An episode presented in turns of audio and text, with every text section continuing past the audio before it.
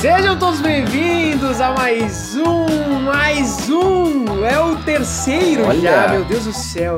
A vida tá passando, A gente já tá ficando bom nesse negócio, hein, Bruno? tá ficando bom, a vida tá passando rápido, meu Deus. A cada semana, pra você ouvinte que está nos acompanhando a partir deste episódio, a cada semana a gente tem a gravação de um podcast diferente, maravilhoso e cada vez mais perdido. Repito a pergunta pra você, Leonardo de Castro. Você continua perdido? Rapaz, meu querido, eu acho que eu nunca quis me encontrar.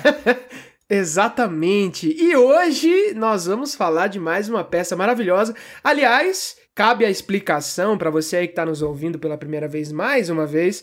A gente tem essa proposta maravilhosa que é falar sobre espetáculos, sobre peças teatrais, sobretudo nesta primeira temporada de espetáculos campograndenses, sejam eles escritos por campograndenses ou produzidos por campograndenses. A primeira, naturalmente, não foi sobre uma peça campograndense, mas a segunda já foi, já falamos bastante sobre peças desse querido Leonardo de Castro, e hoje estamos aqui para falar de mais uma peça maravilhosa. é, essa peça aí que fez bastante sucesso nos palcos do Teatral Grupo de Risco, um grupo aqui bem consolidado na cidade.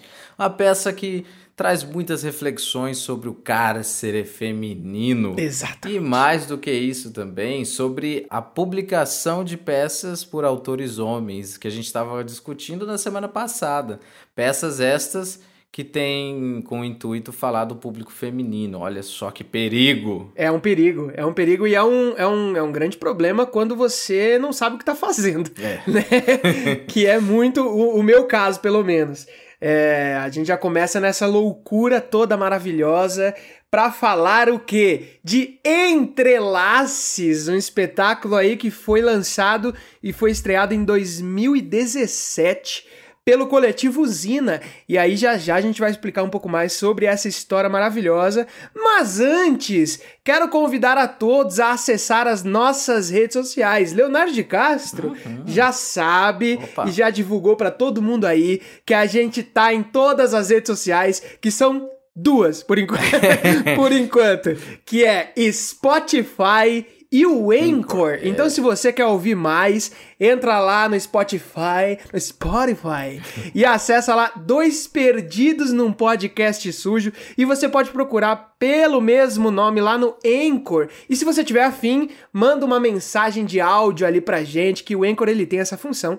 Então você acessa lá, manda essa mensagem de áudio para que a gente possa ouvir aqui no podcast e comentar um pouco sobre a sua fala. E quiçá colocar a tua fala aqui, porque vai que você tem uma voz gostosa de ouvir e nos deixa com tesão. Ai, que delícia, meus irmãos. É verdade, é verdade. Estamos ansiosos aguardando. E além disso, nós temos também o nosso Gmail. Se você não quiser falar, você pode escrever, porque aqui nós estamos num lugar bastante democrático em que todo mundo pode se expressar do jeito que quiser. Mande aí sua mensagem de texto ou áudio, se quiser colocar uma fotinha. Só por favor, não faça nada que nos constranja, ok? É, Ou nosso faça. e- é, faça. Enfim, aí a gente resolve eu e o Bruno aqui, né? Ai, gente, isso dá pano pra tantas coisas Oh. estranhas, mas tudo bem, e deliciosas ao mesmo tempo. mas enfim, o nosso e-mail é dois perdidos num podcast sujo arroba gmail.com. É pequenininho, né? Dá pra decorar rápido. Exa- Ah, o 2? o 2 é escrito ou é número, Bruno? É escrito dois perdidos num podcast sujo, é tudo por extenso. Muito fácil, se você tá aqui até agora nos acompanhando, você já decorou nosso nome. Então, basta mandar um e-mail, a gente tá ansioso pelo seu contato. E agora, finalmente, vamos falar então de espetáculos, Leonardo. Vamos. Eh, A gente terminou o último podcast com uma discussão muito interessante acerca disso que você já levantou agora, que é um ser humano masculino, né? Tentando falar através do prisma da visão feminina. Eu quero, antes de falar do espetáculo em si, que a gente levante essa questão, porque eu acho que é importante, porque esse espetáculo ele foi, ele foi feito ah, inicialmente dessa forma, tal qual o espetáculo anterior que estávamos falando aqui, que inclusive está em cartaz. É, ainda. Crema está em cartaz, pessoal. Crema, que é um espetáculo escrito por mim, dirigido por Lígia Prieto, tá aí agosto inteiro para vocês assistirem e levanta essa questão. E aí eu aproveito para aumentar ainda mais esse espectro a arte em si, não só o teatro, né? Mas como que é esse lugar do homem falando pela mulher? Se é pela mulher ou com mulheres ou junto destas mulheres.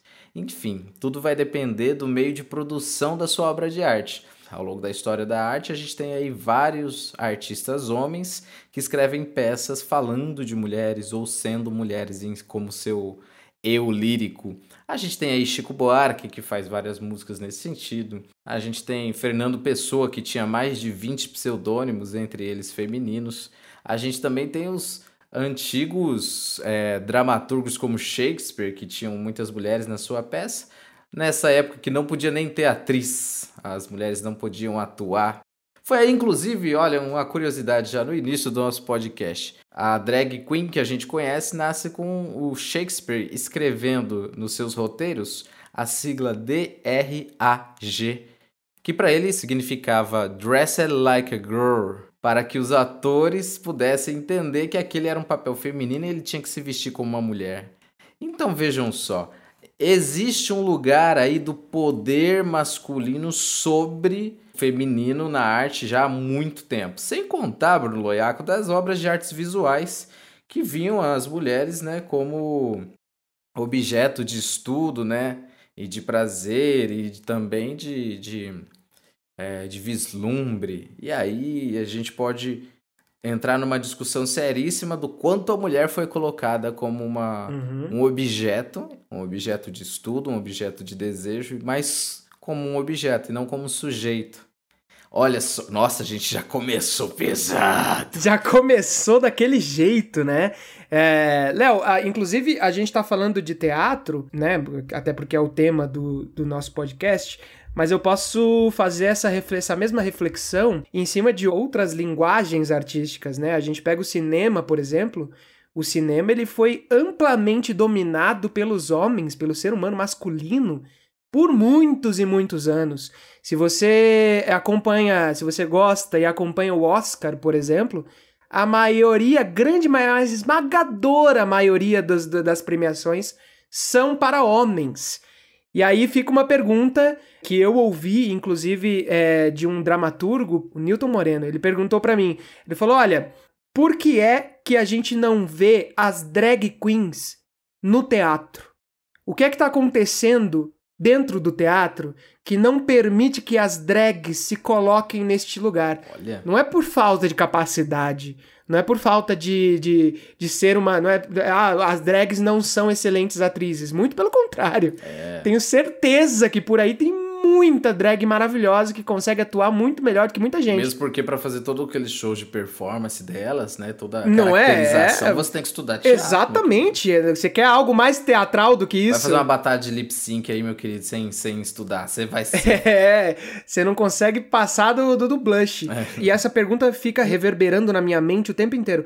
Onde é que estão as drags dentro do teatro? E aí a gente pode levar para outros lugares, né? Onde é que estão os gays dentro do teatro? Onde é que estão os negros dentro do teatro? Onde é que estão todas essas minorias que a gente conhece dentro do teatro, não só do teatro, mas também de todas as outras linguagens, né? E no nosso caso, no caso do podcast de hoje, aonde é que estão as mulheres dentro do teatro. Inclusive, é um levantamento que a própria Lígia fez hoje, hoje mesmo, acerca da política campograndense, né? Onde é que estão as mulheres teatrais desta cidade que não estão representando mais, só tem homem naquela porra toda. Então, cadê as mulheres? Será que é falta de entendimento? Não! É. Será que é falta de. de ah, a, a, mulher não tem capacidade? Muito pelo contrário! As, muitas mulheres são muito mais capacitadas do que muita gente. Uhum. Então, uh, uh, essa pergunta ela fica reverberando na minha cabeça o tempo inteiro. E isso vai para todas as linguagens, né? Se a gente fala de cinema, a gente pensa isso. Se a gente fala de grandes pintores, os dez primeiros que vêm na sua cabeça são homens. Uh, se você fala de grandes escultores, de, de grandes músicos, os 10, 15 primeiros são todos homens e, em sua grande maioria, brancos. Uhum. Então, uh, onde é que tá essa galera toda? Essa galera toda está sendo deixada de lado, não por falta de capacidade, mas por uma invisibilidade que a sociedade provoca em cima dessas pessoas. E é um questionamento que a gente levanta. O Léo levantou muito bem dentro do, do Crema, e a gente viu no, no episódio passado como a, a, a visão dessas mulheres é importante demais para a gente colocar a discussão no lugar correto. E a gente vê também na peça que vamos falar hoje, que é o Entrelaces, que é uma peça que, assim como Crema, foi escrita por um homem, no caso eu, mas que tem como grande objetivo colocar essa discussão em pauta, né? Fala, gente, vamos discutir isso, mesmo eu sendo homem. Uhum. Será que a gente não, não pode parar um tempo e discutir isso? E aí essa, essa pergunta fica sempre na minha cabeça, assim como a pergunta que eu fiz pro Léo no episódio passado, sobre como é uhum. ser um homem e escrever através da visão feminina, né? E Léo, já adianto que a mesma coisa aconteceu comigo. A gente escreveu o texto inicial, daqui a pouco a gente conta a história, mas eu escrevi e toda a nossa produção foi feminina. Isso é muito. Né? Toda a nossa produção, da mesma forma.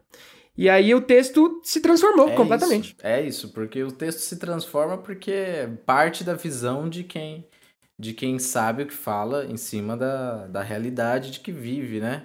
Quando o texto se transforma assim, a gente começa a entender o quanto nosso papel enquanto dramaturgos é conhecer cada vez mais os mundos que a gente quer explorar mas também compreender o quanto a gente nunca vai ter noção exata de todos esses mundos, né? Uhum. E a produção, essa é a mais importante. Mais importante do, do que o dramaturgo, homem, escrever coisas sobre mulheres, é ter uma produção desse espetáculo, ou de uma música, ou de qualquer obra que seja que você fez aí, com um pseudônimo feminino, ou então com o intuito de falar sobre mulheres que tenha em sua produção as mulheres para dar os pitacos necessários para que essa obra seja de verdade uma obra produzida, criada por mulheres. E uma coisa legal antes da gente falar do Entrelaces, na última semana de apresentação, Bruno, a gente fez uma, uma apresentação que, enfim, o público gostou tal, mas a gente viu que a gente podia ter sido melhor, né? E foi aí que a Lígia me falou assim: rapaz, agora eu vi que essa peça foi escrita por um homem. Sabe, porque as meninas tão nervosas uma com a outra, não tem uma empatia, não tem uma sororidade. Eu falei: é isso. Você tem razão, Lígia. Ela falou: vamos conversar com isso. Eu falei: você é diretora, você que manda, a gente faz o que você quiser. e foi isso. No outro dia a peça já estava num outro contexto e assim, minúcias de, da atuação das atrizes, mas que é extremamente necessária ser colocada em pauta e levada à discussão né? Porque se a peça foi escrita por um homem, ela vai ter características desta escrita. E somente uma mulher para poder colocar ela no lugar que ela se propõe a, a ter, né? Assim como acredito que foi a sua produção também. É, até porque é inevitável, né? A gente escrever uma peça falando sobre o universo feminino se a gente não está nesse universo, é inevitável que a gente veja por, por um lado que provavelmente não exista, né? É, eu sou um homem, eu, não, eu jamais saberei o que é ser uma mulher de fato, nem se, nem se eu tentar com todas as minhas forças colocar, me colocar nesse lugar, eu jamais saberei como é ser de fato uma mulher 24 horas por dia. Então é, é inevitável que eu não diria nem erros, mas que uma falta de visão mesmo aconteça para que, é, na hora que a gente está escrevendo é, a, a peça, para a gente conseguir realmente relatar como é esse universo que só uma mulher vai conseguir trazer isso pra gente, que foi o que aconteceu com você e exatamente o que aconteceu comigo. No entanto, hum. no meu caso, ele foi um pouco diferente, porque é, a história da peça, não só a, o roteiro da peça, mas a história de como ela foi produzida, é uma história muito maluca. E eu acho que é, é interessante eu contar isso antes de falar da peça em si, porque ela vai influenciar diretamente na peça mesmo. Boa. Como é que aconteceu, Léo? Conte-nos, Bruno. Conte-nos os seus segredos. Eu, eu vou contar. Eu acho que vocês estão aqui para isso. e eu vou contar. É, a gente tinha, naquele momento, um objetivo. É, isso foi, se eu não me engano, 2017, como eu falei, meados de junho, julho de 2017.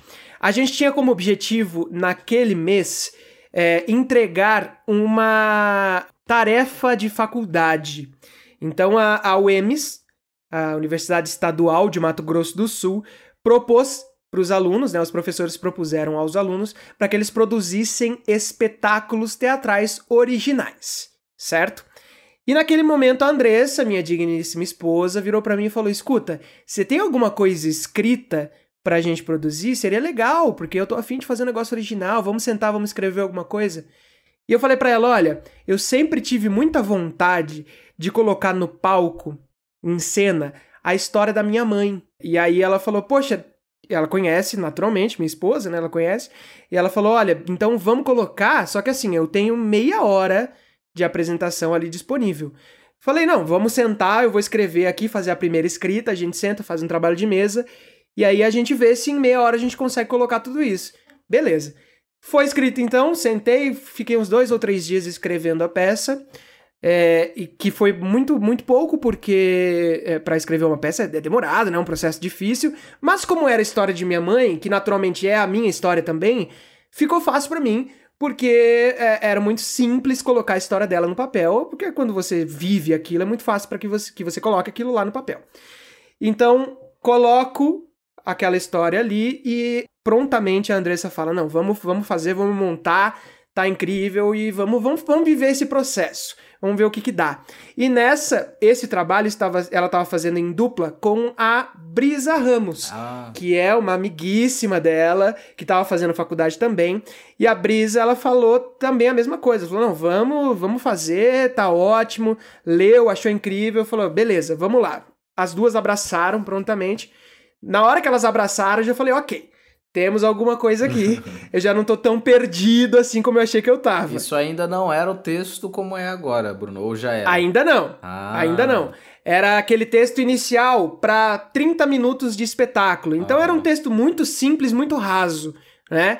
É, até porque eu nunca fui um excelente dramaturgo, então eu só escrevi é, porque era a história que eu já tinha vivido. Então eu escrevi, contei a história dela, é, da minha forma, do meu jeito, com, a, com toda a minha simplicidade dramatúrgica. E aí, ao escrever, a gente montou, jogou isso em cena. E a reação do público para essa cena de 30 minutos foi muito positiva.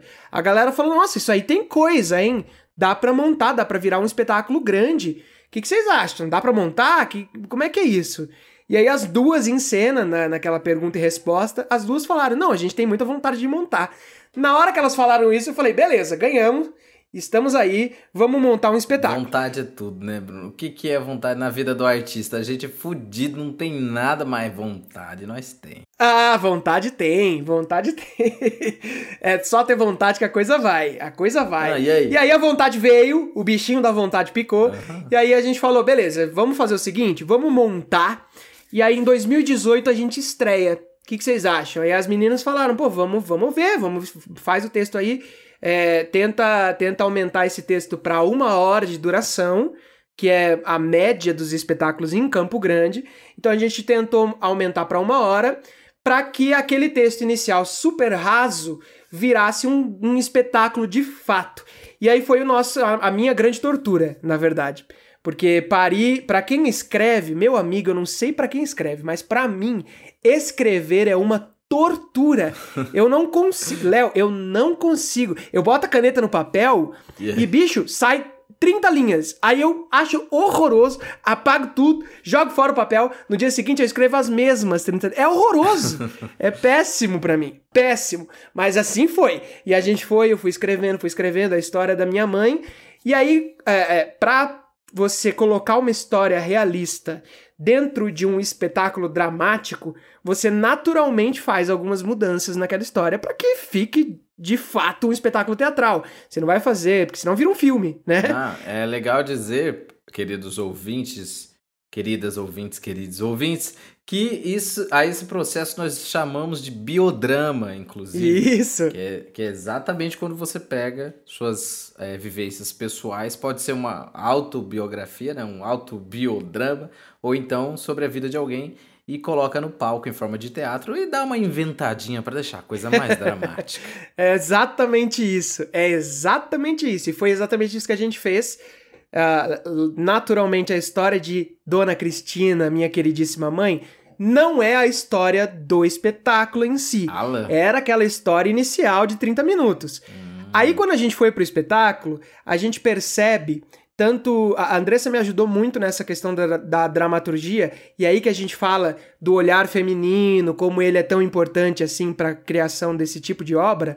É, e ela fala, gente, por que, que você não fala então de pontos dessa vivência, dessa existência feminina que não estão sendo comentados por aí? Eu falei, ué, mas que tipo de pontos? Ela falou, por exemplo, na história da minha mãe, na minha história real da minha mãe, ela é casada com um cara que é agressor, né? É, ela, ela sofre violência doméstica basicamente todos os dias.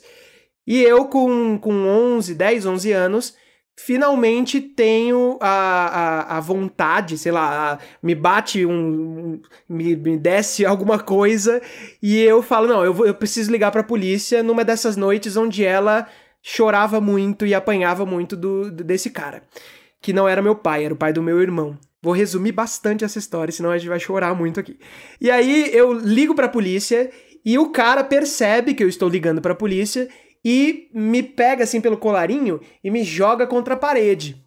E nessa eu bato a cabeça na parede e começa a sangrar nada muito violento assim, como porque eu, eu, toda vez que eu conto essa história, as pessoas parecem. Nossa. As pessoas acham que, nossa, explodiu a cabeça do cara. É engraçado Não, que o Bruno fala nada muito violento, né? Ele só pegou, espancou minha mãe, bateu em mim. Ele só. Nada é... tão violento. Não, nada muito violento comigo. Uh -huh. Com a minha mãe foi extremamente violento, mas comigo ele. ele sabe, porque eu era uma criança franzina de 11 anos.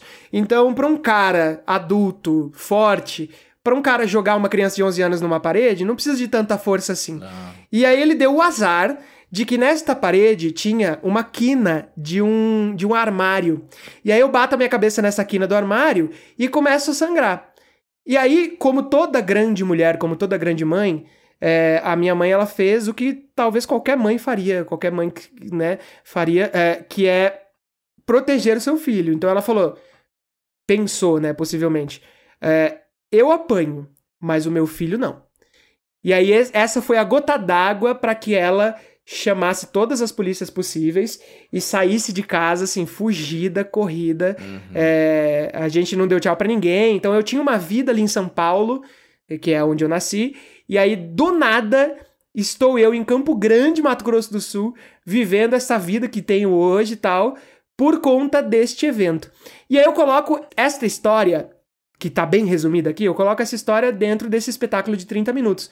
Mas quando vai para uma hora de duração, eu coloco esse elemento dramatúrgico a mais, que talvez fosse até uma certa vontade que eu, Bruno, ser humano, homem, masculino, hétero, cis, tinha naquele momento. Que era, por que é que você. Ah, um detalhe importante. Este cara era delegado. Puta. Tá? Hum. Então ele tinha. Ele tinha. Ele tinha uma arma em casa. Essa era a minha vida.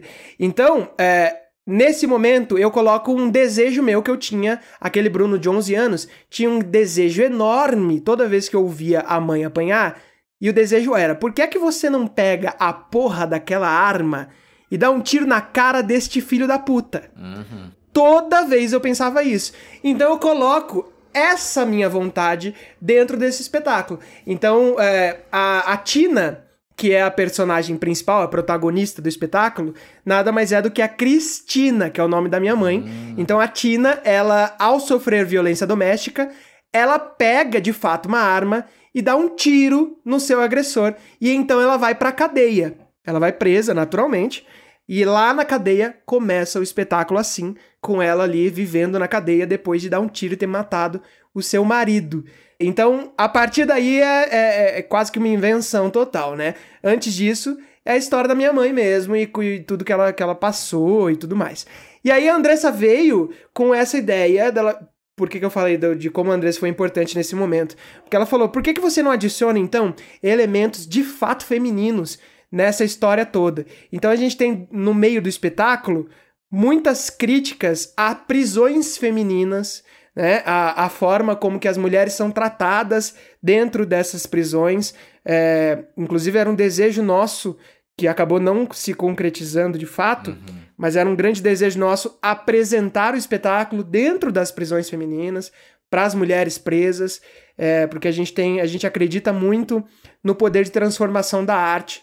Então, é, é, talvez um espetáculo como esse pudesse sensibilizar aquelas pessoas e, e, elas pudessem ser pessoas melhores depois que tivessem assistido ao espetáculo, ou pelo menos refletindo alguma coisa sobre a vida que elas estão vivendo. Né? E seria um ganho muito grande para vocês, porque ouvir as mulheres em situação de cárcere né, é, um, é uma pesquisa incrível para uma peça que está que tá arrumando esse, esse trilho. E que história muito louca, hein, Bruno? Muito legal ouvir disso. É muito legal a gente fazer esses podcasts porque a gente descobre a vida dos nossos amigos. 20 anos do lado da pessoa, a gente não sabe da vida da pessoa, né?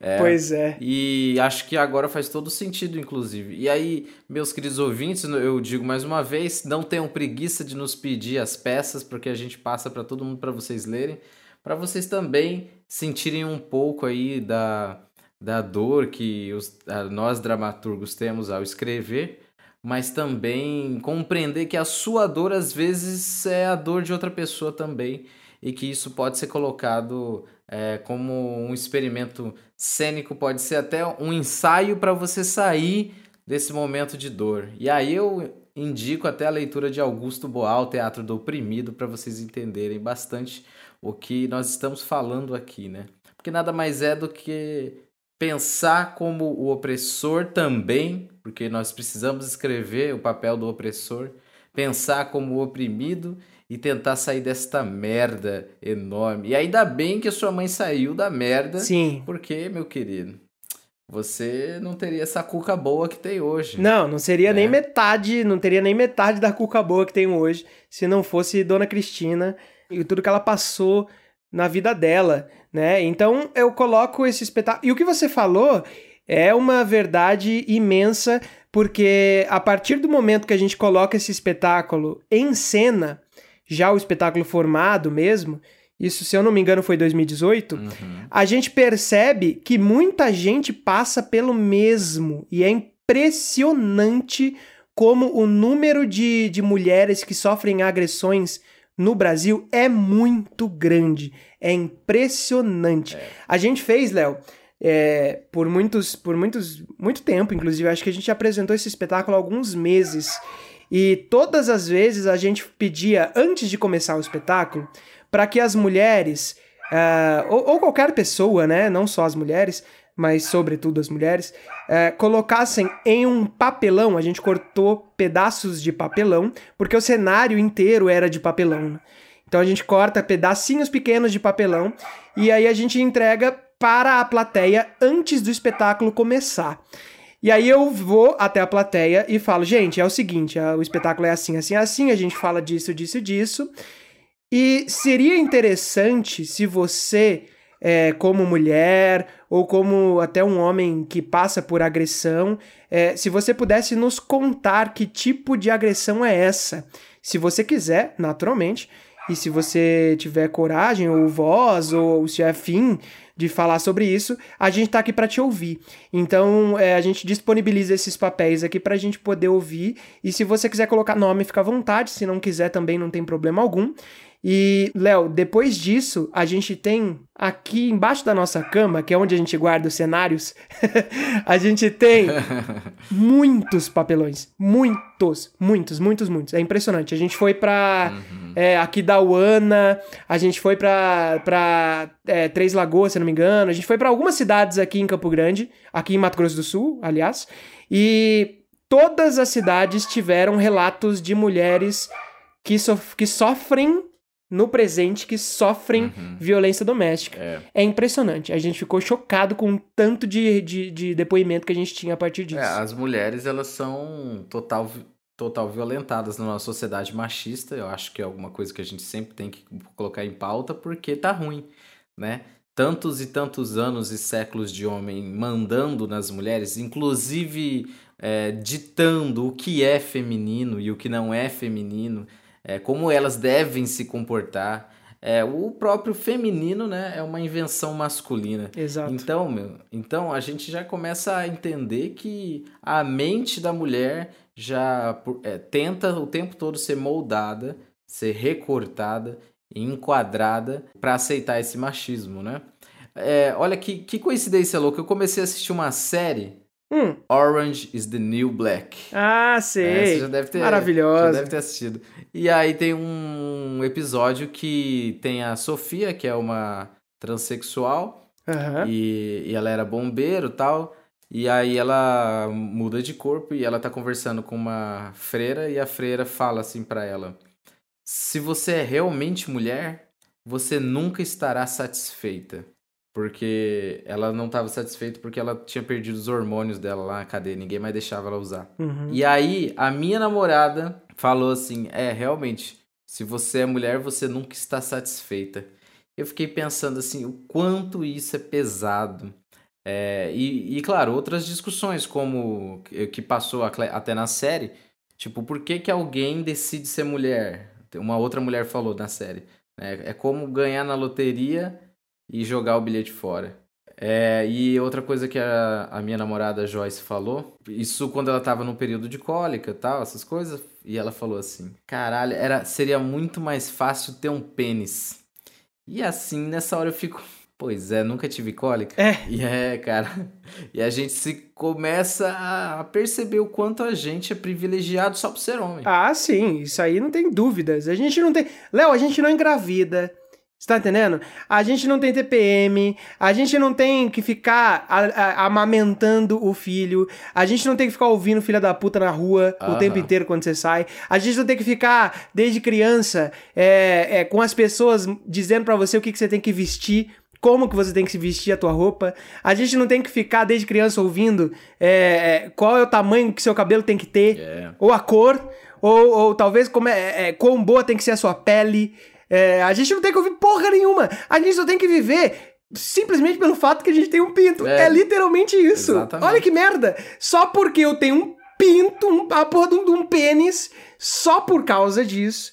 Eu, eu simplesmente sou um ser humano completamente privilegiado que não tenho que me preocupar com nada a não ser viver a vida. Olha que merda. E são séculos e séculos de tradição e herança cultural que nos fazem ser assim, né? A gente pega, por exemplo, é, os cultos a falos gigantes da Grécia Antiga que se tinha, né? Que, que eram alegorias como uma escola de carnaval, né? A África também a gente tem. Ah, inclusive as comunidades é, que tinham como base matriarcado foram todas dizimadas ao longo da história, né? Olha, eu abri aqui o Google e eu, ó, tem a comunidade Bribri, que é um pequeno grupo de 13 mil indígenas, aonde só as mulheres podem herdar terras e têm o direito de preparar o cacau, que é usado nos rituais sagrados de Bribri. É uma comunidade atual? É, uma comunidade atual. É, aham. Que bom, eles são da onde? De que país? Bribri, é da Costa Olha só Rica. que bom que a gente ainda tem algumas comunidades matriarcais. É, são poucas, né? Mas existem e provavelmente estão à beira de uma grande destruição, porque afinal,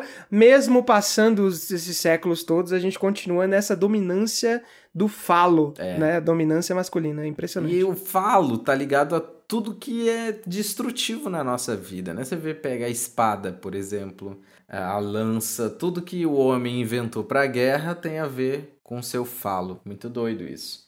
É, se a gente para pra pensar, o mundo inteiro tem a ver com sexo. E o mundo inteiro é, move-se a, a partir do, sexo. Eu digo sexo, ato sexual mesmo. Uhum. Sabe? Tudo é sexo. Freud dizia, né? Inclusive.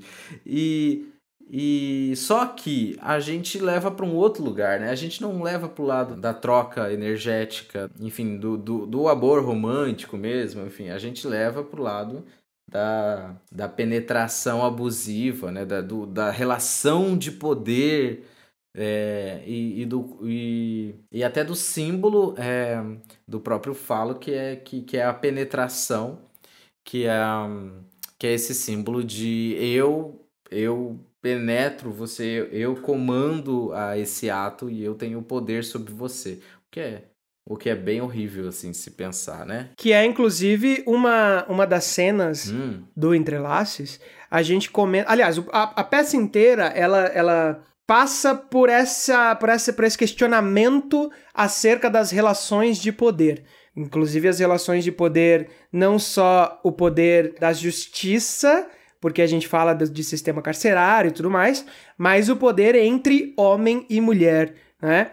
A gente tem uma cena no meio do espetáculo aonde a Tina, ainda sofrendo o abuso do, do, do homem, ela, ela passa por uma situação de estupro uhum. Que é, que é sempre muito tenso quando a gente faz essa cena, embora a gente tenha escolhido uma forma muito poética, digamos assim, de fazer esse estupro em cena, ah, todo mundo percebe que é de fato um estupro. Naturalmente, o estupro não acontece, né? Até porque em cena são duas mulheres. A, a Brisa, ela faz o papel do homem nesse espetáculo. Um- ela faz dois papéis e um deles é o homem, o marido agressor. E a Brisa, ela tá bem atrás, assim, uns dois metros atrás da Andressa, que tá bem em frente ao público, num foco. E ela fala, é, a Andressa, depois de passar por muita agressão, ela fala, por favor, não bate mais em mim, eu não aguento mais. Para, por favor. Eu faço qualquer coisa, não bate mais em mim, eu faço qualquer coisa pra isso. Uhum, eu lembro. E aí o homem vira pra ela e fala, ah, você faz qualquer coisa? Então faz o seguinte, tira a roupa. E aí a gente já subentende que é, é, que, que a, a partir dali vai rolar um estupro e ela tira a roupa em cena, embora elas não se toquem, a gente percebe claramente que existe um estupro ali, que é, mais uma vez, essa relação de poder, né? Então o homem, naquele momento, ele tinha o poder físico sobre a mulher, Uhum. é, e aí ele, ele fala: Bom, eu vou te bater até você até você se ajoelhar e fazer o que eu quiser. E não tem o que você faça. Não existe algo que você possa fazer nesse momento, Uhum. a não ser me obedecer. Que, mais uma vez, era o que minha mãe passava lá no começo dos anos 2000, né? Então, é, esse ponto de relações de poder é muito discutido no meio do espetáculo. E é impressionante como o público, ao ver essa cena, fica em completo silêncio. É, é um silêncio assim esmagador, porque a gente tira nesse momento a trilha sonora e a gente ouve só a Andressa Uhum. tomando alguns tapas imaginários, digamos assim, à distância, mas tomando alguns tapas no que a gente chama de estupro. E o público em completo silêncio e horror ao perceber e ao se colocar no lugar da Andressa nesse momento. E aí a gente volta lá pro começo, aonde é, o homem, ou tanto eu quanto você, se coloca para discutir essas questões ao escrever um texto.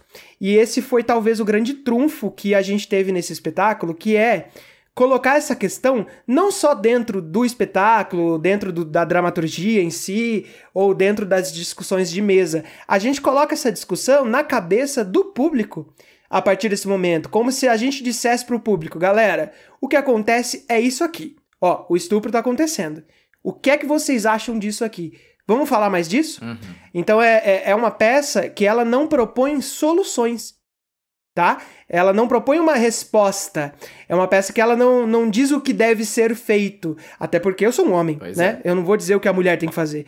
Então é, é uma peça que ela apenas coloca a realidade ali. E talvez, se o público for um pouco mais proativo, ele vai sacar a mensagem e vai falar: opa, precisamos fazer alguma coisa enquanto é isso. Tem gente que está sendo estuprado por aí. Enquanto a gente está aqui há uma hora assistindo esse espetáculo, três mulheres no Brasil foram estupradas. Então, ah, ah, essa questão ela é colocada por nós ali dentro de cena, tanto em relação de poder, quanto em relação de, eh, tanto em relação de poder jurídica, né, quanto em relação de poder eh, patriarcal dentro de uma casa. E, e aí a gente joga pro público isso. Tanto é que tem uma cena muito interessante logo após o estupro, aonde a Andressa, ela, a personagem Tina, ela quebra a quarta parede, que pra quem não conhece, é aquela parede imaginária que existe entre o público e os atores dentro de um, de um, de um espetáculo teatral, que divide né, o, o- a cena do público. E aí ela quebra essa quarta parede e vai em direção ao público.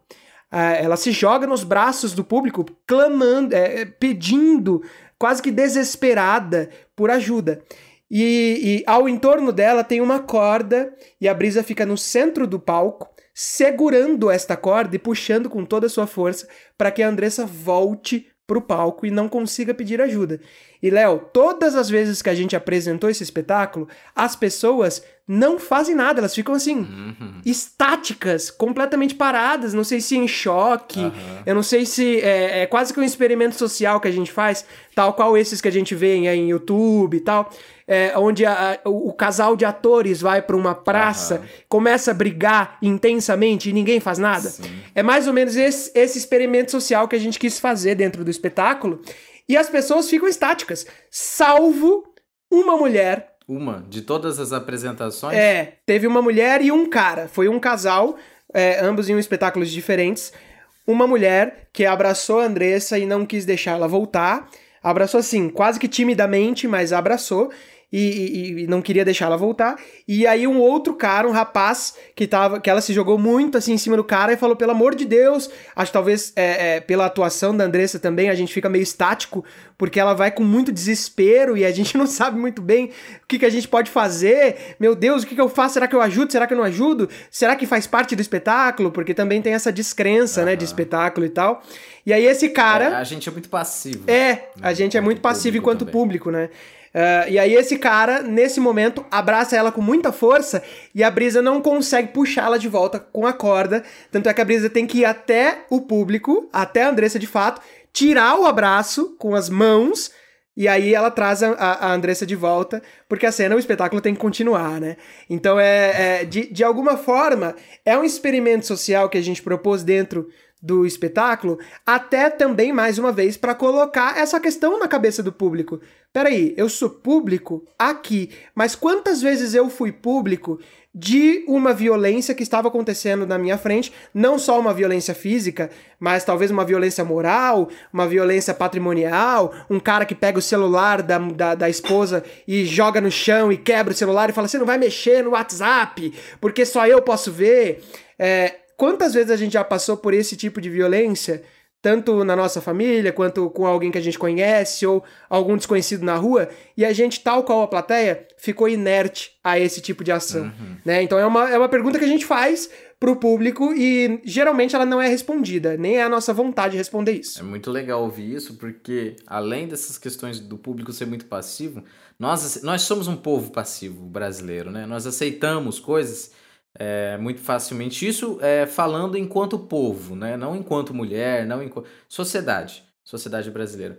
É, é claro que cada mulher vai ter várias questões aí para conseguir sair desse enlace ou não, uhum. é, é, coisas que vão impedi-la ou coisas que vão levantá-la. É, mas eu vejo que a, a luta né, feminina, feminista, de, de levantar as mulheres está crescendo cada vez mais e que bom que está crescendo. E, e também o quanto que a gente realmente sempre vai ouvir algum relato desse de alguma mulher.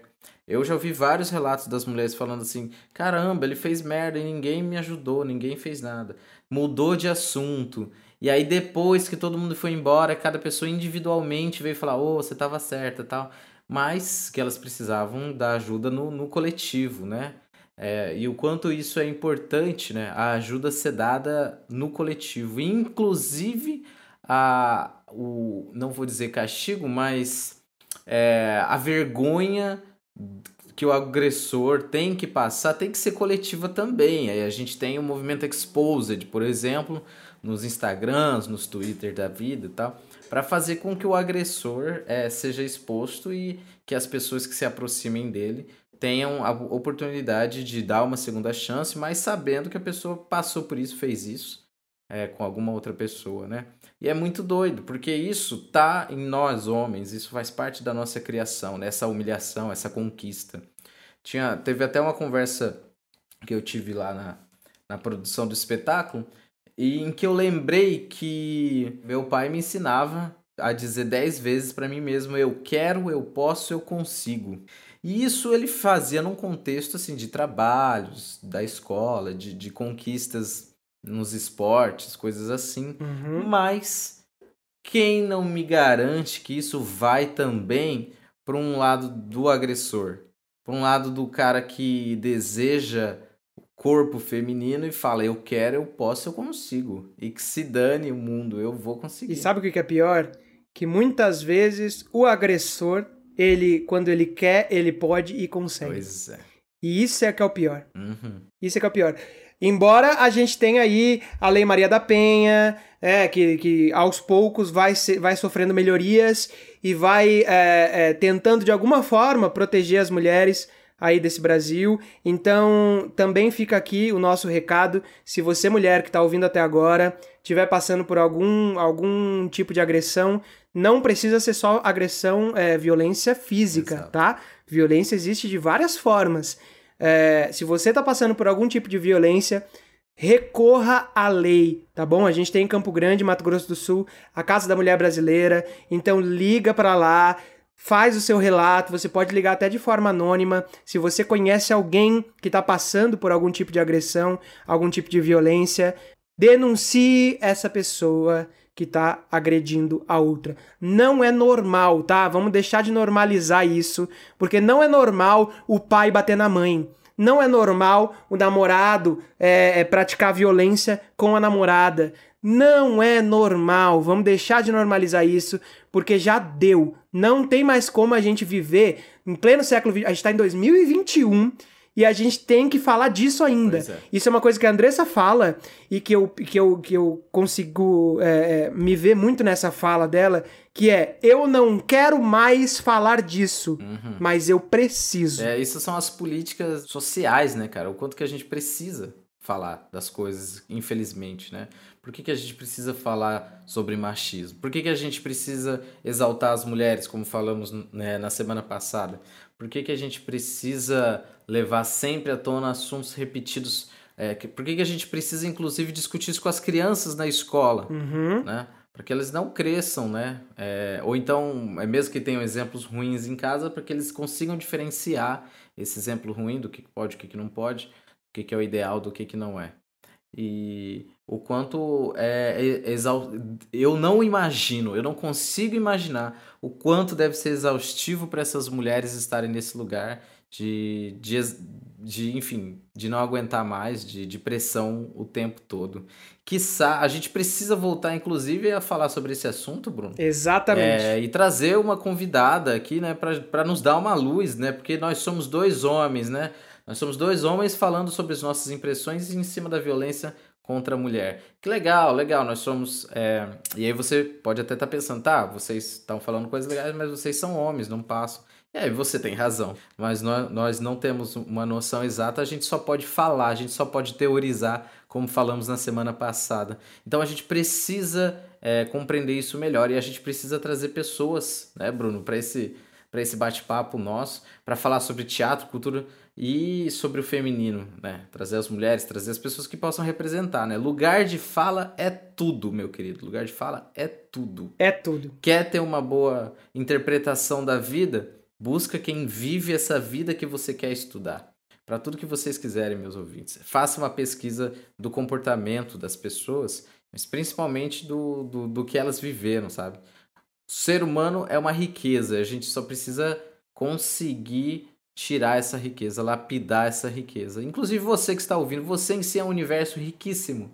Então, explore esse universo e deixe que os outros é, te, te encontrem, assim, ilumine, ilumine os caminhos. Por favor, a gente está precisando. É isso, a gente tá precisando, então, é, Lígia Prieto tá convidada, É. Andressa Zonta Bussolaro tá convidadíssima, a Brisa Ramos tá convidado para falar aqui também, é, e todas essas mulheres maravilhosas que a gente conhece e que fazem parte da nossa vida e que abrem nossos olhos diariamente, o que é extremamente cansativo, né? Aham. Imagina você ter que ficar falando esta merda todos os dias e tem um bando de babaca que não consegue entender e você tem que se repetir e repetir e repetir todos os dias. Puta que pariu. Que beleza. Bom, enfim. Ó, engraçado, eu falei, É. puta que pariu, mas até a porra desse xingamento tem um contexto machista, É. colocando as mulheres prostitutas em um, em um local de inferioridade, né? Ah, puta que pariu, o filho da puta. É, sempre a gente, a gente diminui. A gente, o ser humano consegue, o homem consegue achar uma maneira de diminuir a mulher em todos os quesitos. É impressionante. Em todos a gente consegue diminuir as mulheres. Então, pra vocês ouvintes, eu já tô me colocando que nunca mais vou falar puta que pariu como xingamento num sentido de diminuir mulheres, essas coisas e tal. Aí as pessoas podem até falar assim: ah, mas é um xingamento, as pessoas soltam, é uma delícia falar puta que pariu. Pode até ser, mas a gente precisa inclusive mudar. Mudar essa sociedade, mudar o nosso comportamento. Esses dias descobri, por exemplo, o criado mudo, né? Que tem um contexto aí da, dos, das pessoas africanas que foram escravizadas. Já não falam mais criado mudo. Então é isso. Ah, aí sempre vai vir aquele bolsonarista chato falando assim: ah, antigamente todo mundo não tinha nhenhenhen. As pessoas eram é de boa, todo mundo é levava isso. na brincadeira. Brincadeira é o caralho, seu babaca, seu escroto, seu desgraçado.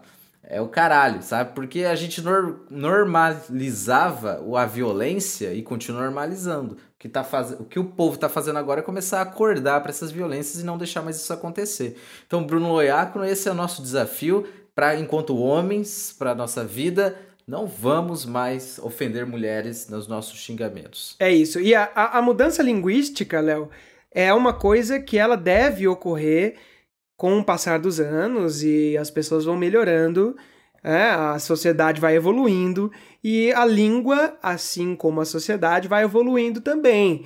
Então é mais do que natural a gente começar a rever esses tipos de, de frases, de palavras que a gente vai usando ao longo do tempo, que, é, que, que muitas vezes a gente nem sabe da onde vieram, né? A gente não conhece a etimologia.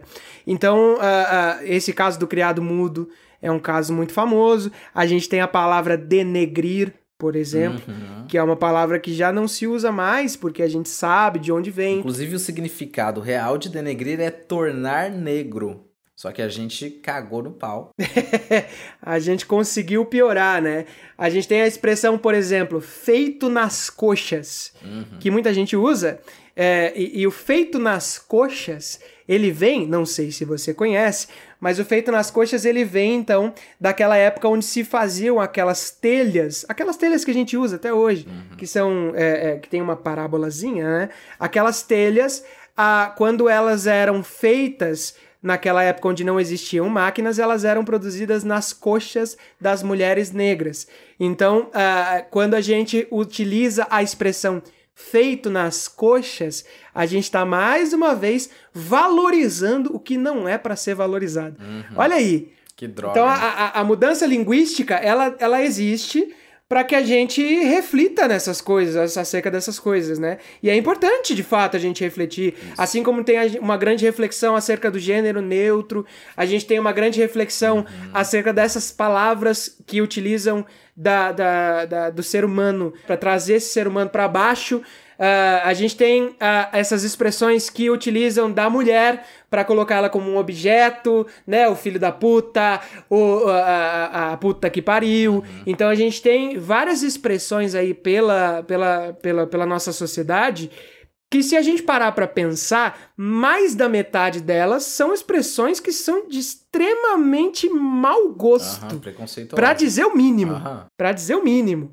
É, então é mais que natural a gente parar para pensar em cima dessas microfrases que a gente fala diariamente, né? A gente tem um histórico, né? E o teatro, as artes, eles, eles enfim, eles também fazem, produzem coisas erradas, né? Depende de quem a produz e de como a produz, mas também ela busca várias pesquisas. Isso me faz lembrar é, um grande texto do Augusto Boal, que ele contava a história de camponeses que eles iam fazer uma peça de teatro para esses camponeses e eram camponeses do movimento sem terra, né? E na peça eles reivindicavam a luta, a luta pela terra, o derramamento do sangue pela terra, para que eles tivessem a, a, é, a vontade né, de, de lutar pelo que eles tinham de direito. E aí, quando eles terminavam a peça, um dos camponeses chegava neles e falava: Nossa, vocês realmente entendem a nossa luta, o que a gente passa vocês estão com a gente, e os atores e as atrizes super orgulhosos, né? E aí o camponês falou assim: então, inclusive, vamos jantar agora. Depois da janta, a gente vai ali tirar o coronel da fazenda dele lá, que ele roubou nossas terras. A gente tem umas armas, a gente dá pra vocês. E a gente vai fazer o serviço. E o, e o Boal e os atores e atrizes dele ficaram assim, meu Deus, como assim? O que, que tá acontecendo? não, a gente vai pra guerra. Muito bom. Não, e aí ele falando assim, é, ué, vocês não falaram que a gente tem que derramar o sangue pela terra? Então bora lá. Não, mas é, a, a, a gente não tem arma. Falar eu também falo. É, aí ele falou, a gente não tem arma. Eu falei, como não tem arma? A gente viu vocês balançando a arma lá na, na peça. Não, mas aquela arma é de madeira, não é de verdade. Ah, mas tudo bem, a gente tem arma reserva aqui pra vocês. e aí? Não, deixa eu, deixa eu explicar. É, nós somos atores, atrizes, nós, nós não somos guerrilheiros, né? A gente fala as verdades, mas a gente não, não, não tá nesse contexto. E aí o camponês entendeu tudo, ele falou, ah, então quer dizer que o sangue que tem que derramar é o nosso, não é o de vocês? Vocês estão falando aí só porque é bonito? Ah, tá. Não, aí o Augusto, não, não, não, não, não quer dizer isso. Eu, deixa eu tentar explicar que a gente fala a verdade, mas a gente não tá falando de verdade.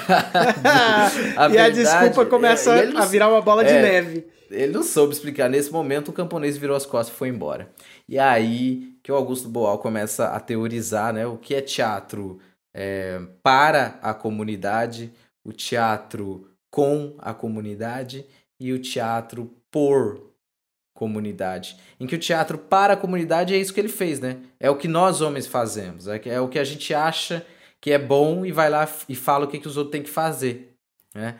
É, é o professor que chega e fala: Eu sei tudo, vocês não sabem nada, me ouçam, calem a boca. é, é o homem que, que se coloca na frente da mulher e fala: Você não tem que ter voz, eu que mando aqui, eu que pago as contas, você fique quieta.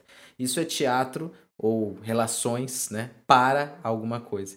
Teatro com a comunidade é diferente. Aí a gente começa a, a buscar uma pesquisa maior para esses nossos ouvintes. Mas, queridos ouvintes, não pensem apenas que a gente está falando de teatro aqui. A gente está falando da vida. A gente está falando do comportamento humano. A gente está falando em tudo que você for produzir no caralho dessa sua vida, tá? Porque se você for, for trabalhar numa fábrica de, de sei lá, de, de, de, de venda de cu de galinha, você. Não, Primeiro você vai estar tá fazendo mal para a galinha. Vamos, vamos dar um exemplo, né? Outro exemplo. Você, Melhor o exemplo. Se você fazer uma, uma, uma, trabalhar numa fábrica de camisinha, meu querido, você vai ter que fazer uma camisinha muito legal pensando no, no, público e tal. Inclusive lembrei, nossa, uma coisa leva a outra, minha cabeça pira. Eu tô muito perdido, mas foda-se, é isso mesmo. É, é para é... isso que a gente tá aqui, é para isso que a gente tá é, aqui. Eu lembro de uma, não sei, uma, uma política britânica, não sei se ela é foda-se, uma mulher que que deu a ideia de falar assim, vamos fazer umas camisinhas anti-estupro que você coloca dentro da, da, da vagina da mulher e dentro da camisinha tem uns, umas agulhas. Né, que se o, se, o, se, o, se o desgraçado enfiar o pênis dele ali, vai, na hora de voltar, vai fazer um, vai fazer um efeito de anzol, vai rasgando assim tal, e vai prendendo. E aí só. só ah, isso para o contexto africano. É, eu lembro que muitas mulheres estavam falando disso, né? Que eram muitas mulheres que estavam sendo estupradas lá numa região da África e ela ela deu essa ideia. E aí um homem, uhum. claro, óbvio, falou assim: a senhora não acha que uh, essa é uma medida muito, hum, assim, descabida, desmedida, é, até de certo nível medieval? E aí ela falou: nós temos que buscar soluções medievais para atos medievais. E o estupro nada mais é do que um absurdo que a nossa humanidade pratica Infelizmente, desde sempre. Então, meu querido Bruno, eu nem lembro mais como é que eu cheguei aqui. Eu só tô querendo dizer, só tô querendo dizer que tem que ser assim mesmo. A gente tem que botar em pauta, tem que discutir e tem que abaixar a cabeça e aprender que nós somos uns bosta. É para isso que a gente tá fazendo arte. Ah, lembrei do Augusto Boal. e aí, o teatro para a comunidade, então, que você faz um teatro sem pensar com quem que você tá falando, né? Só chega lá e faz. É, e isso acontece pra caramba nas escolas brasileiras, isso acontece pra caramba, sei lá, nas, nas grandes produções, né? Principalmente produções que vêm de fora, né? Que, que acha que a, a cultura deles é melhor e a gente acaba aceitando. Isso acontece muito no cinema. Ué, a gente tem uma cultura de que o cinema brasileiro é pior do que o cinema norte-americano. Uhum. E de onde que nasce essa cultura, né? De uma, de uma repetição exaustiva do, do da arte é, norte-americana sobre a gente. E além disso, terminando sobre o teatro para a comunidade, o teatro com comunidade ele, ele busca é, é, uma pesquisa com essa comunidade, que foi o que você fez, que foi o que eu fiz quando a gente fala, a gente precisa que mulheres falem, né? Tipo, e entender como é que é, é, a vida delas e ouvir depoimentos de mulheres de cárcere, porque aí a gente pesquisa. É, como que é esse público que a gente quer atingir. Mas o melhor ainda é o teatro por comunidade, que é quando a obra é feita por estas pessoas desta comunidade que você gostaria de representar, que é o que nós fizemos e por isso há de se pensar o quanto isso é necessário também, né? Nós fizemos enquanto por quê? Porque são as mulheres que tomam a frente dos textos e elas que produzem tudo, né? O que a gente faz é só vamos fazer? Tem um texto aqui. Vamos fazer? Vocês que mandam. E é isso, teatro por comunidade. E vai chegar um dia, Bruno. Eu acho que essa peça sua é muito boa. Eu já assisti ela umas três vezes. Eu acho que ela tem que ser passada para frente, sim. Tem que ser apresentada em presídios femininos, é, com as medidas de segurança tal. Uma curiosidade: eu já apresentei no presídio masculino. A Princesa Engasgada tema da semana que vem do nosso podcast. Olha aí, que é, gancho, hein? Que essa foi que gancho. Essa foi boa, né?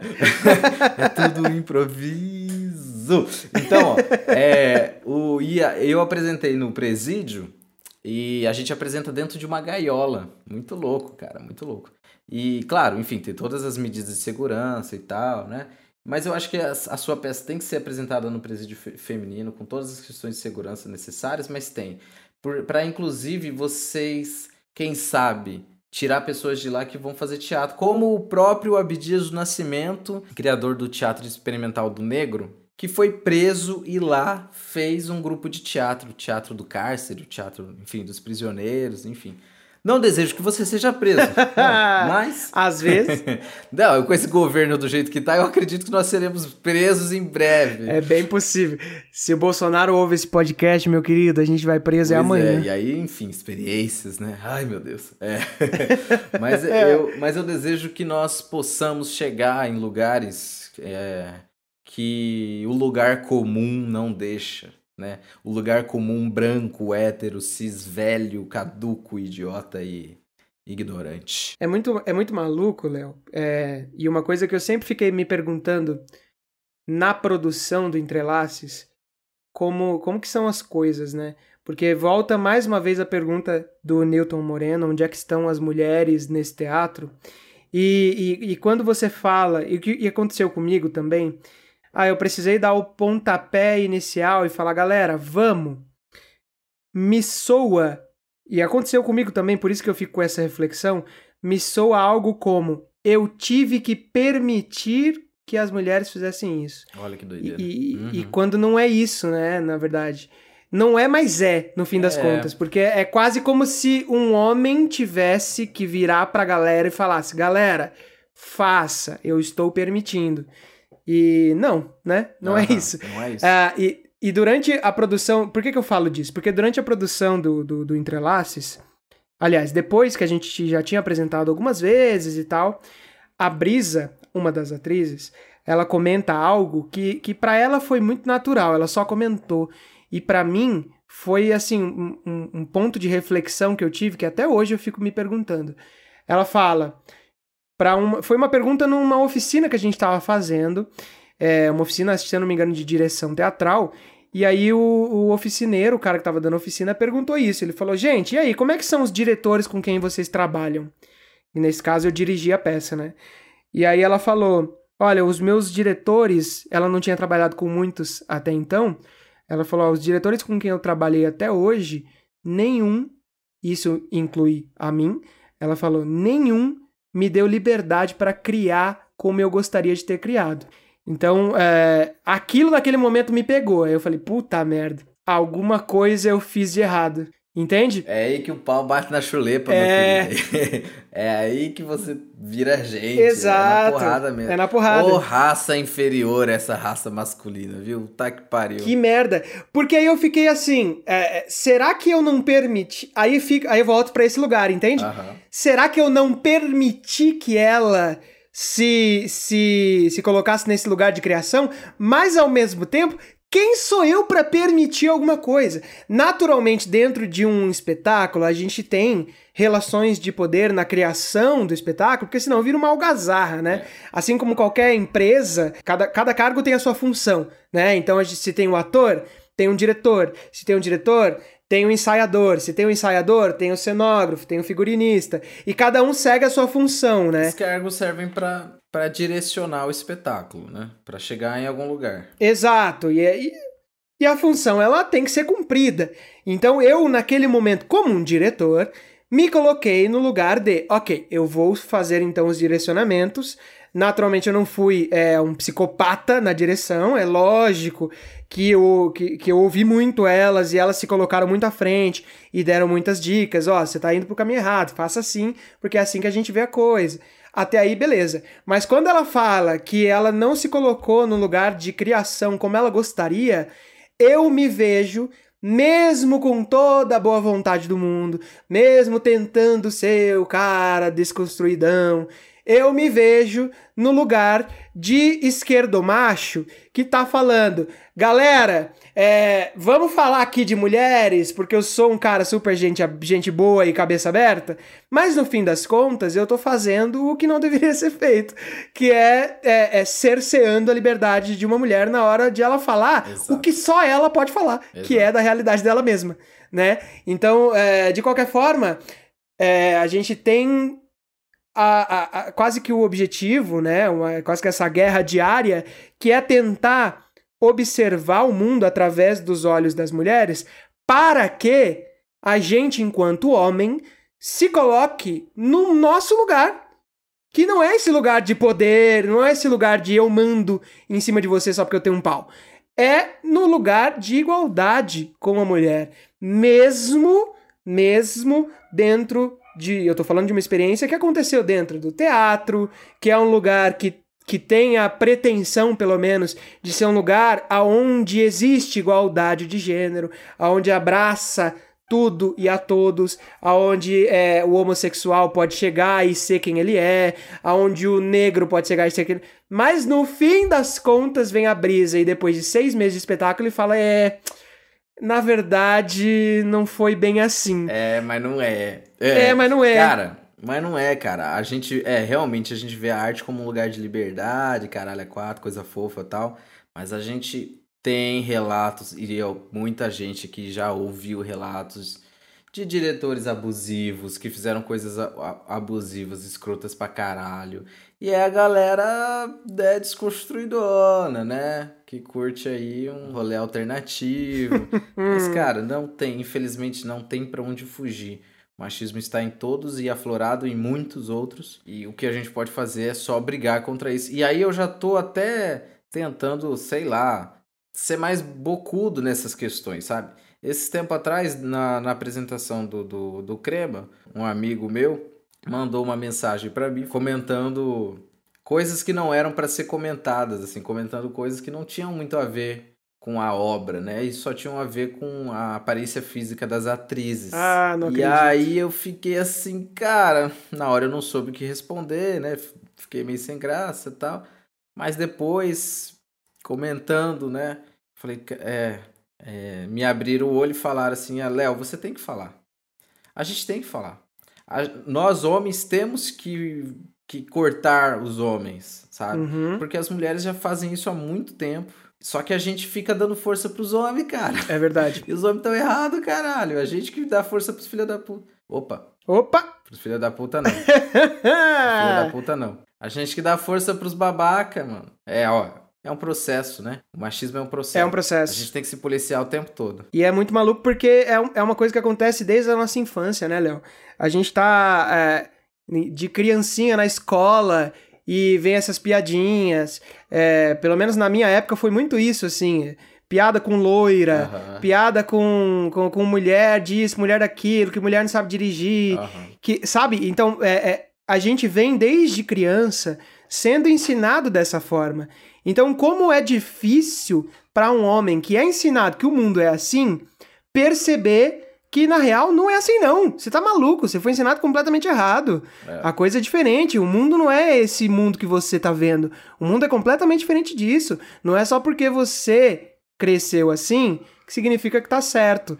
Então é, é, é, na, é, é mais do que normal, embora não seja o correto, mas é normal um homem ver o mundo dessa forma. Uhum. Então a gente, enquanto homem, tem que, de alguma forma, tentar, é, primeiramente, o que eu já acho muito difícil, mas primeiramente se policiar, e pelo menos é, é, acho que se policiar não é nem a, a, a, o termo correto, é muito mais do que isso, né? É uma, é uma blitz que a gente tem que fazer a cada palavra, a cada gesto, a cada ação, a cada olhar que a gente tem que se controlar, porque esse machismo ele vem forte e a gente tem que aos poucos uhum. tentar fugir disso e a partir daí a gente tem que de alguma forma, é, se a gente conseguir, a gente tem que de alguma forma tentar levar alguém com a gente.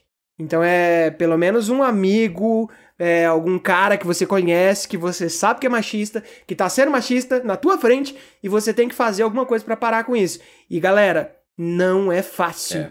Parece fácil falando, né? Ah, o cara fez uma piada machista, ao invés de eu dar risada, eu vou falar: pera aí, irmão, isso aí foi machista.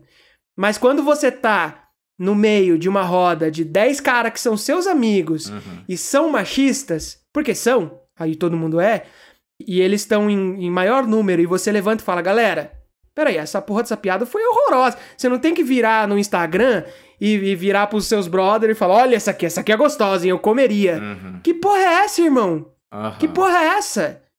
Só que não é fácil, porque o número é muito maior, é. né? Então, é, é, assim como uma mulher não vai entrar nessa roda e falar, vocês são tudo machista do caralho um homem também não vai fazer isso.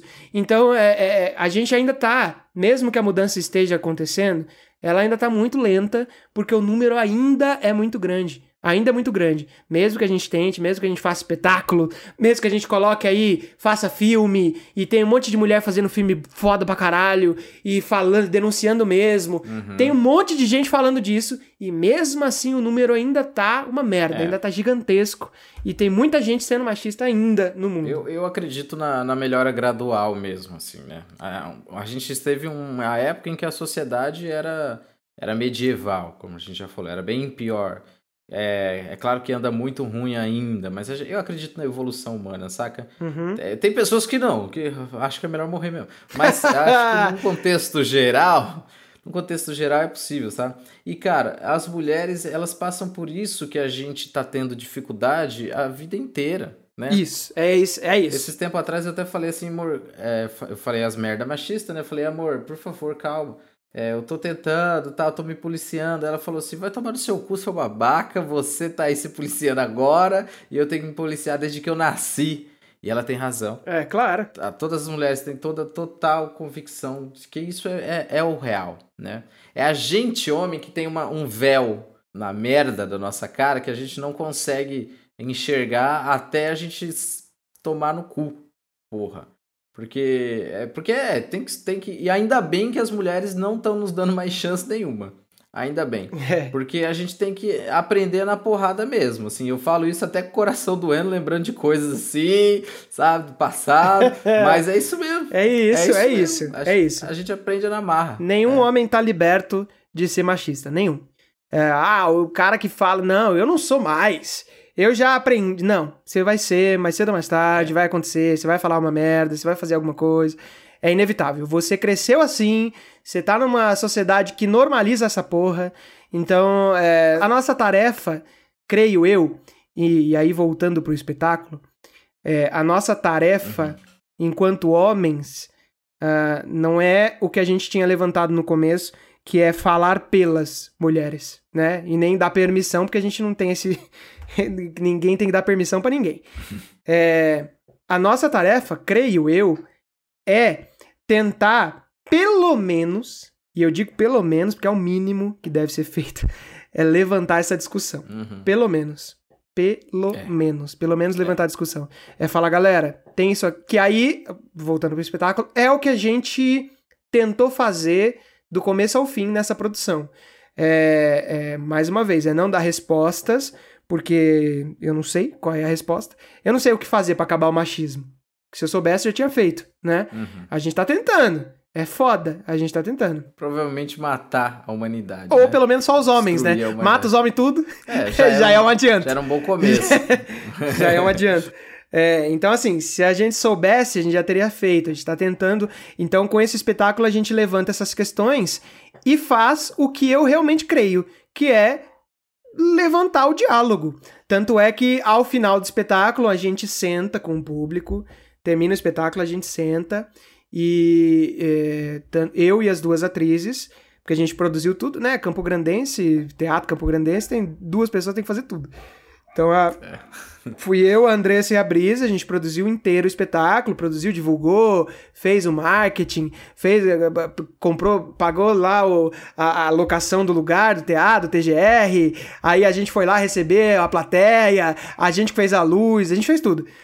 E aí, é, ao final do espetáculo, a gente senta com, com o público e eu faço o que todo homem deveria fazer nesse momento, que é calar a boca e deixar, e deixar as mulheres falarem, porque é, é elas que têm esse lugar de fala, mais uma vez. E aí, Léo, para a gente fechar essa nossa experiência de hoje, uhum. é, seria muito legal, mais uma vez, a gente ter uma mulher aqui com a gente para falar um pouco, para falar, galera, é, vocês estão falando um monte de merda. Babaca. Tá? Machista pra caralho, inclusive. Vocês são tudo babaca. É, essa frase aí foi machista, eu tenho certeza. E que bom se alguma mulher virar pra gente e falar, olha, naquele podcast lá, no, meia hora, você falou uma merda muito grande, porque aí, é, mais uma vez, a gente tem que ser esses idiota, esses bebezão que não sabe o que tá falando, pra vir uma mulher e falar, galera, olha, vocês estão errados, é. tá? É, mas a gente torce para não ter falado muita merda aqui, uh, porque nesse final de espetáculo a gente ouviu muita coisa boa de muita gente. É, a gente teve relatos desde adolescentes, mulheres adolescentes, até psicólogas que foram assistir e falaram sempre a mesma coisa. Gente, a gente passa por isso diariamente. A única diferença é que a gente não pegou uma arma e matou o cara. Porque senão a gente tava presa na mesma situação. E, e enfim, esse espetáculo é um espetáculo que aconteceu em 2018. A gente para esse espetáculo, é, a gente tira de cartaz porque a Brisa volta para Manaus. Aô, Brisa. Que ela é de lá, né? Ela é manauara. Um abraço, Brisa. Abraço pra Brisa. É maravilhosa, ela canta no espetáculo, dança, atua, faz de tudo. E a gente volta, ela volta para Manaus e a gente dá uma pausa no espetáculo. É, mas a, o espetáculo pausou, mas o grupo continuou falando sobre esses, sobre esses assuntos, porque a gente sentiu que era uma necessidade que a gente tinha. E aí a gente passa a rodar o estado fazendo sketches falando sobre violência doméstica. Legal. Então, mu é, muito patrocinados pelo Tribunal de Justiça de Mato Grosso do Sul, através da Coordenadoria da Mulher. É sempre importante, quando a gente fala desse espetáculo, falar da Coordenadoria da Mulher, que é uma galera que tem vários projetos sociais, vários, Léo, vários falando sobre isso, falando sobre Lei Maria da Penha, dando palestras, cursos, é, como é que funciona, indo nas escolas. Essa é uma galera que trabalha muito pra, é, em prol das mulheres para tentar reverter essa situação que a gente tem no mundo, sobretudo no Brasil e em Mato Grosso do Sul. É, e aí a gente roda o estado fazendo inúmeras sketches falando sobre esse tema e a gente só para por conta da pandemia. Porque não fosse isso, a gente tinha continuado e estava até hoje falando sobre isso é, e tentando, ao menos, mudar alguma coisa nessa sociedade podre uhum. que a gente tem é, hoje, né? Olha, eu vou te dizer, hein? a gente tá perdido, mas tem gente que tá bem pior. é, que não consegue enxergar é. a si mesmo, né? Infelizmente. Então, Bruno, ah, é, eu queria agradecer a você por trazer essa experiência incrível pra gente, sabe? Para todo mundo que tá ouvindo. É, queria dizer que é maravilhoso sempre compartilhar esse espaço e que que por favor que esse podcast ganhe aí uma notoriedade para que a gente possa trazer pessoas aqui para falar que nós somos uns babá que tem que calar a boca. é o que a gente espera, é o que a gente por espera. Por favor, nos calem, porque a gente fala bosta demais. Ainda mais enquanto homens héteros cis é. e, e brancos. O homem hétero cis branco só tem um lugar que ele pode ir, que é o lugar de falar merda. É esse lugar. O resto. o resto é resto. Exato. É, e acho que, enfim, fomentar o diálogo, fazer o que a arte faz maravilhosamente bem sempre, que é ser política, que é ser políticas públicas, que é ser patrimônio, que é ser, é, enfim, toda toda a discussão que a gente precisa para ser gente. É, a gente faz arte para ser gente. E aí eu até digo assim, e eu até coloco uma outra frase que eu vi na, no, no Instagram de uma mulher, aliás, uma mulher artista muito bem é, que está aqui em Campo Grande, a Beca Rodrigues. que ela escreve assim no Instagram dela: é, A arte salva, mas quem salva os artistas? Ai. Eu jogo para vocês ouvintes, eu jogo para vocês sociedade. Não se esqueçam que a gente precisa virar gente sim, mas a gente precisa produzir os meios para que a gente tenha acesso a esses conteúdos. Então, consumam arte, sabe? Vão, assistam espetáculos. Agora a gente está tendo uma gama de teatros digitais, de peças de teatro na internet. Mas também vejam filmes e não vejam só pelo simples prazer do entretenimento. Entende o que está sendo, sabe? Reflita, assista com alguém e discuta, porque é a discussão que faz a ação dentro de si. Fechou? Fechou. Fechou bem fechado. É, eu queria mandar um abraço para Dona Cristina, que através de sua maravilhosa história, que eu uso o termo maravilhoso, mas não foi nem um pouco maravilhoso, né? Para ela foi horroroso, é.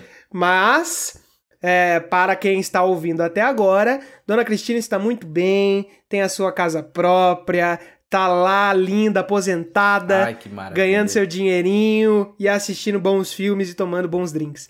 Dona Cristina, um beijo para você, te amo. É, saiba, e ela sabe disso porque ela foi assistir e a gente chorou muito quando, quando ela foi assistir. É, saiba que esse espetáculo foi para você e que se eu pudesse voltar no tempo, eu pegava a arma e matava aquele filho da mãe. Então, viva o empoderamento, viva a sororidade, viva a busca pela autonomia consciente, viva a, a necessidade de buscar outros caminhos que não violentos, mas também é, viva a capacidade de se defender, porque a gente precisa se defender contra esses opressores, não necessariamente violentamente, não com armas, Odeio essa ideia de, de, que todo mundo tem que ter arma, porque é aí que vai dar merda mesmo. Mas com diálogo, com palavras, com educação, com ideias. Ô, Léo, dá uma arma na mão das mulheres. e manda elas matar todo mundo. É. Ninguém se importa. Ninguém se importa com a morte de hétero. Verdade. Ninguém se importa. Aliás. Mata todo mundo. Só os héteros se importam. só eles, porque todo o resto tá cagando. Inclusive, eu lembro de uma professora falando assim para mim: Nossa, cara, os héteros só aprendem a amar homem. É verdade. Né? Porque é, é verdade. É, homem. é verdade. É verdade. Né? Quem é seu Hétero ídolo? só aprende a Quem é o seu maior ídolo? É, é homem. homem. Eu, o meu também. Porra, a Lígia esses dias fez uma, uma enquete, né? Sobre dramaturgos, sobre poetas. Qual que é o primeiro poeta ou poe a poetisa que passa na sua cabeça? A maioria homem. É homem, é. Dramatur a dramaturga, a maioria homem. Enfim, tudo a maioria homem, galera. Por quê? Porque é, nós aprendemos a idolatrar homens. Claro que tem muitos homens que fazem coisas muito legais, tá? Mas é que a gente não, não tem acesso. Não, não é, dene... não é... É claro, não é deturpando e tentando diminuir a qualidade da obra do cara que ah, o, o, grande poeta Manuel de Barros. Aí você pensa, pô, é homem. Uhum. Não, a, a, obra do cara é fenomenal. Mas o que a gente tá tentando. que a gente tá tentando levantar é por que não uma mulher também nesse lugar? Um viva as mulheres. Um viva para as mulheres. Esse é o nosso, a, a nosso desejo, é, a nossa vontade é que as mulheres sejam mais vistas e mais exaltadas aí nessa sociedade. E é por isso que semana que vem falaremos da, de uma princesa. Exato. De uma dramaturga, inclusive. De uma dramaturga. Olha aí, muito bem escolhido. Então, se você gostou, continue nos acompanhando. Espero que a gente não tenha falado muita merda por aqui. Mas se a gente falou muita merda, entra lá no Anchor, manda uma mensagem de áudio, fale calem a boca, porque a verdade é essa. Vocês são uns bostas gigantescos ou manda um e-mail, a gente também lê aqui, tá? A gente tá aí nesse processo. Eu sei que pra mulher é foda, porque tá todos os dias nisso. A gente tá tentando melhorar, tá? É, de qualquer forma, Léo, muito obrigado mais uma vez. A gente tá aqui nesse podcast maravilhoso. Eu sempre saio daqui muito mais perdido do que entrei. E eu acho isso muito legal. Legal. Vai ser um prazer, sabe, sempre continuar isso aqui com você e te visitar no hospital depois que a Andressa, sua esposa, te ouvir esse podcast. É verdade. Andressa, um abraço pra você, um beijo, minha paixão. Joyce, te amo, maravilhosa. é bom que isso deixe, fique bem claro. Espero que fique bem claro isso porque, é, a, coisa, a, a, coisa é maluca. Aliás. A gente se colocou num lugar perigoso, Bruno. É, a gente se colocou num lugar perigoso, mas eu acho muito bom a gente ter que se colocar nesse lugar, porque pelo menos a gente tá discutindo, né? É, é melhor que ficar quieto e não falar nada e aceitar que o machismo tá aí. Então, é. para um futuro aí, a gente deve convidar então algumas pessoas, é, principalmente mulheres, porque a gente precisa ouvir, né? Essa galera, Exato. precisa ouvir todo mundo e não ficar só a gente aqui nesse nosso papo de comadre, é, para falar o que deve ser falado. Leonardo de Castro, muito obrigado por hoje. A gente se vê na semana que vem para falar da Princesa Engasgada, essa peça maravilhosa. Se você não acompanha ou acompanhe, tem aí vídeo na internet, tem o texto, dá uma lida. É, o Entrelaces ele tem, se não me engano, no YouTube, então dá para você assistir. Não tá numa qualidade muito boa, mas dá para assistir, porque a gente não tinha dinheiro para pagar naquela época e nem hoje, mas tudo bem, tá lá. Bruno Loiacono, muito obrigado pela sua presença áudio digital. Obrigado a vocês que estão nos ouvindo e até semana que vem. Merda! Ô, caralho, falei. Foi... Eu vou, é. Tá, Pode é ser merda. erro, é. Vai, vai, vai, vai. Peraí que travou sua imagem. Até que ficou bonitinho isso aí, mas vou tirar um print screen merda! merda!